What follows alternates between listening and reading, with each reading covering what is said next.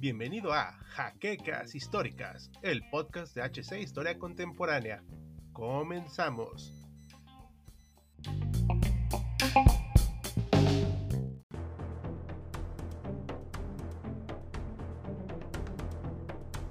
...30 de noviembre de 1939... La Unión Soviética moviliza a más de 400.000 soldados que se disponen a destruir la recién formada nación finlandesa. Pero lo que encontraron en aquel invierno no fue otra cosa más que su propia destrucción a manos de lo que podemos llamar un puñado de leñadores mal armados, pero con un deseo gigante de mantener su libertad. Bienvenidos historiadores a una nueva entrega de Sábado Bélico, y en esta ocasión veremos una de las múltiples ocasiones en las que la Unión Soviética sería derrotada por una nación considerablemente más pequeña. Pero antes de llegar al invierno que empezó en el mismo año que dio inicio a la Segunda Guerra Mundial, Veamos cómo fue que llegamos hasta este punto. Como vimos en la entrega pasada de Sábado Bélico, el Imperio ruso perdió gran parte de su territorio tras su capitulación ante Alemania en la Primera Guerra Mundial. Uno de estos importantes sectores fue el antiguo Ducado de Finlandia, territorio anexado por el Imperio ruso en 1809 y que desde entonces sería una de las zonas más importantes para el imperio, no solo por su posición geográfica clave en las naciones escandinavas, sino también por su relevancia económica e intelectual. Y a lo largo de su estadía con Rusia, sería visto como un ducado modelo y ejemplo a seguir para el resto de regiones al mando del zar. Es debido a esto que la recién proclamada República Socialista Federativa Soviética de Rusia tenía intenciones de recuperar lo que en algún momento fue propiedad del extinto imperio.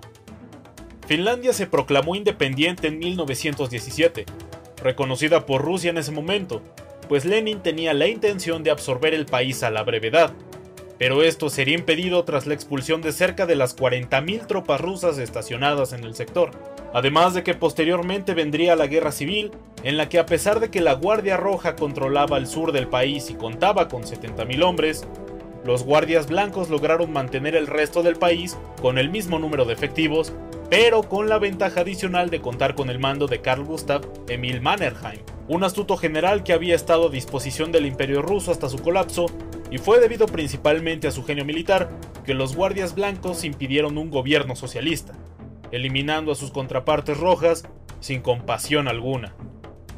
Con el paso de los años y ahora con Stalin a la cabeza de la URSS tras la defunción de Lenin en 1924, la Unión de Repúblicas Socialistas Soviéticas trató de negociar en reiteradas ocasiones un tratado de protección en el que se estableciera un acuerdo para que en caso de una invasión por los alemanes a Finlandia, o cualquier otro ejército extranjero, los soviéticos ayudaran activamente a los finlandeses dentro de su territorio. Ofertas que por su naturaleza intervencionista y francamente imperialista no tuvieron éxito. Mientras esto pasaba, Finlandia trató de buscar apoyo en los aliados, pero los mismos negaron cualquier posible tratado de protección mutua, aunque tal y como nos demostró Polonia, es muy probable que aún firmando un acuerdo de protección no se hubiera hecho realmente nada por intentar defender la soberanía finlandesa. Fue también en los años 30 en donde inició la gran purga dentro de la Unión Soviética, y en palabras del historiador ruso Roy Mendenev, Nunca ningún cuerpo de oficiales de ningún ejército había sufrido una cantidad de bajas tales en ninguna guerra como los soviéticos lo sufrieron en tiempos de paz. Pues recordemos que la paranoia de Stalin lo llevó a asesinar a tres cuartas partes de sus oficiales militares de todos los rangos. Sumado a esto, los que lograron sobrevivir no fueron en su mayoría los más aptos para los cargos que se les fue asignados, con notables excepciones como Zhukov, quien se convirtió a la postre en mariscal de campo y sería clave en la derrota de Alemania en lo que en Rusia se conoce como la Gran Guerra Patria. Pero la cantidad de estos notables líderes militares escaseaba una vez que se detuvo la persecución de Stalin hacia sus enemigos imaginarios. Con la vía diplomática bloqueada hacia la anexión de Finlandia, los ojos de Stalin voltearon a ver a Alemania como un posible mediador para lograr su cometido, pues el dictador soviético reconocía las aptitudes de su homólogo alemán, quien a diferencia de los aliados no dependería de la opinión pública para tomar una decisión, sino de meramente su carácter, tal y como el propio Stalin se desenvolvía.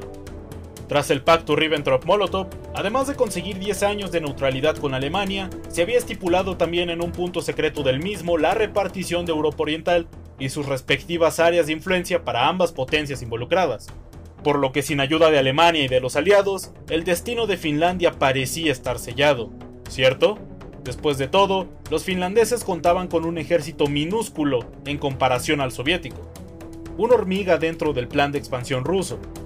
Pero recordemos que las hormigas son capaces de levantar hasta 50 veces su propio peso, y la hormiga finlandesa estaba lista para soportar todo lo que se le venía encima. Finlandia, aunque era un país relativamente pequeño, joven y pobremente armado, sabía muy bien lo difícil que había sido conseguir su independencia y no estaba dispuesto a cederla. Una vez completada la invasión y despojo de Polonia por parte de Hitler y Stalin, el segundo miró hacia Finlandia con ambición, pidiendo a su vecino territorios llenos de recursos y el usufructo de su único puerto que no se congelaba en el Océano Ártico, vulnerando en todo sentido la soberanía de los finlandeses los agredidos rechazaron las peticiones y se retiraron de la mesa de negociaciones el 13 de noviembre, convocando a la movilización de sus tropas. Cabe señalar que Finlandia apenas pasaba de los 3 millones y medio de habitantes, estando brutalmente desproporcionado en cantidad de soldados disponibles para su defensa frente al agresor soviético. El 28 de ese mismo mes, el general Molotov anunció el fin del pacto de no agresión con Finlandia y dos días después iniciaron el bombardeo a su capital, Helsinki. Sin embargo, lo que parecía sería un paseo para las tropas soviéticas empezó a complicarse de manera casi inmediata. Churchill dijo lo siguiente respecto a lo sucedido. Los finlandeses resultaron ser individualmente luchadores agresivos, muy bien entrenados para el reconocimiento y la guerra en zonas boscosas. Este detalle jamás fue considerado por el alto mando soviético, pues pensaba que al ser un país tan indefenso, ni siquiera sería necesario equipar adecuadamente la tropa. Los envió sin ropa de invierno o el equipamiento necesario para poder enfrentar un ejército que, evidentemente, sabría cómo hacer uso de las ventajas de su terreno. Los militares que sobrevivieron a la purga de Stalin lo advirtieron de la situación previa al ataque, pues Finlandia es un país lleno de pantanos, bosques, caminos angostos y en sí de difícil acceso para un ejército motorizado. El orden de ataque soviético disponía de cuatro ejércitos. El séptimo atacaría por el sur con el objetivo de capturar la ciudad de Vivor. El octavo ejército atacaría en el norte del lago Ladoga para lograr colarse por detrás de la línea Mannerheim. El noveno ejército avanzaría por el oeste para cortar la comunicación del ejército finlandés y por último, el décimo cuarto debería capturar el puerto de Petsamo e inmediatamente avanzar hacia la ciudad de Rovaniemi.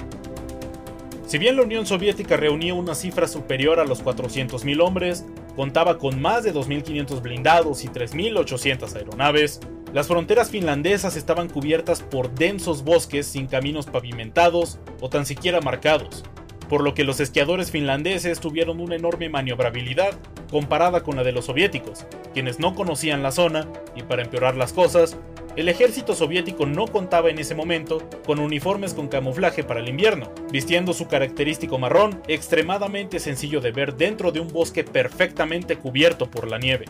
Aunado a esto, el héroe de la guerra civil finlandesa, Mannerheim, ordenó construir una serie de fortificaciones que llevaron su mismo nombre a lo largo del istmo de Karelia. Curiosamente, podemos decir que resultaron mejor pensadas y ejecutadas que su contraparte francesa, la línea Maginot. Al entrar al territorio finlandés se enfrentaron a la estrategia de tierra quemada, donde les impidieron proveerse a los invasores de los recursos de los puntos que conquistaran. La población local ayudó a esto, permitiendo que el ejército defensor quemara sus casas y demás pertenencias no esenciales para perjudicar en la medida de lo posible el avance enemigo.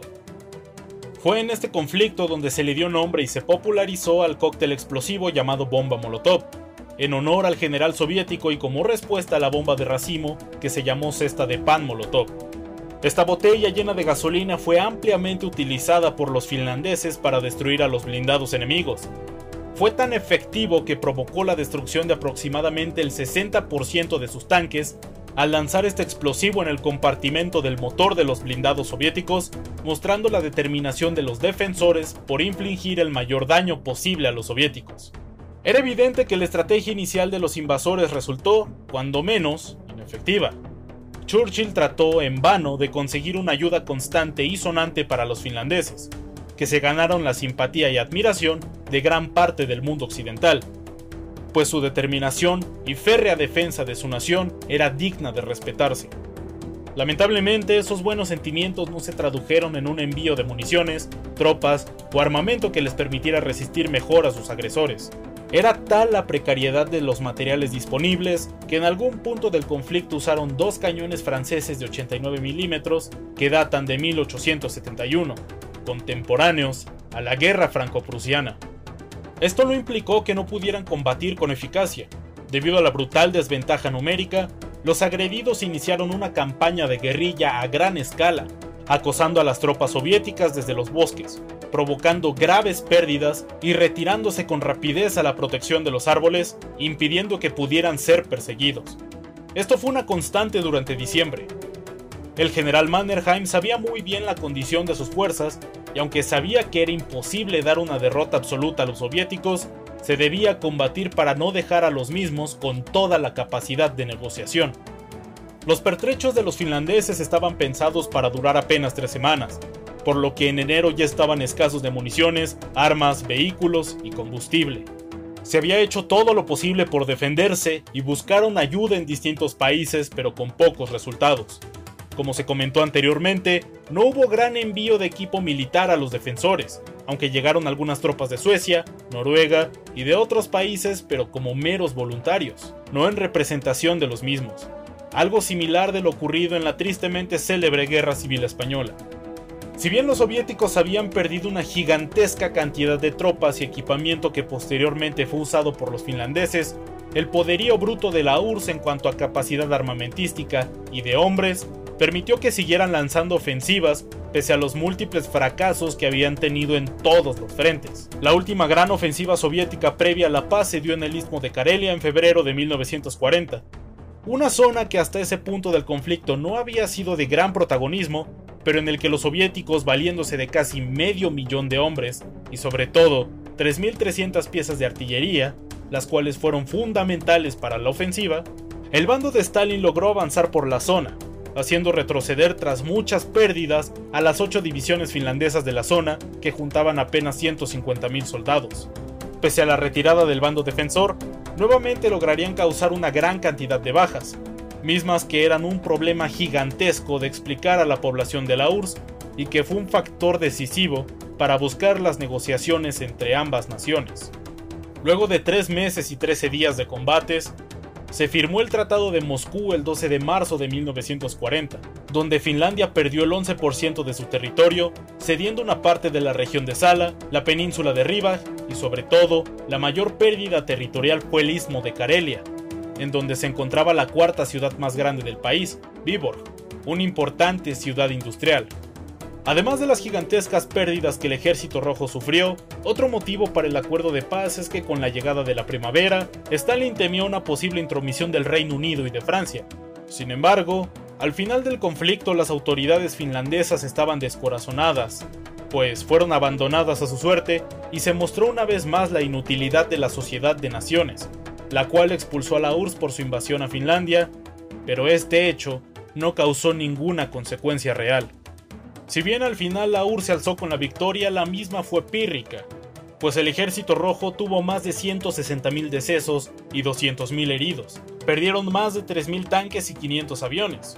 Aunque las cifras oficiales trataron de disfrazar estas pérdidas, levantando mitos como que Estados Unidos había mandado mil aviones de élite para ayudar a Finlandia o que el clima fue un factor impredecible para el fracaso.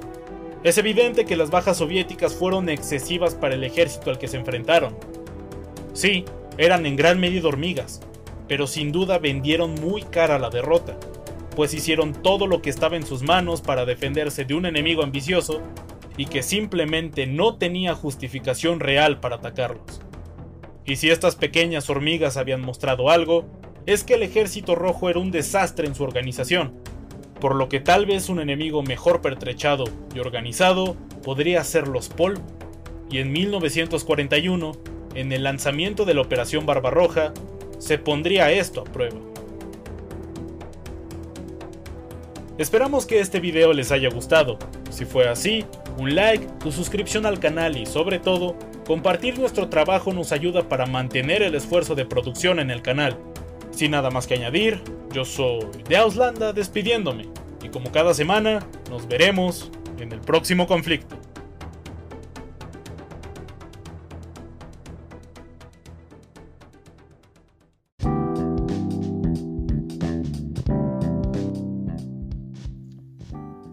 La siguiente semana en un nuevo episodio de Jaquecas Históricas, el podcast oficial de HC Historia Contemporánea.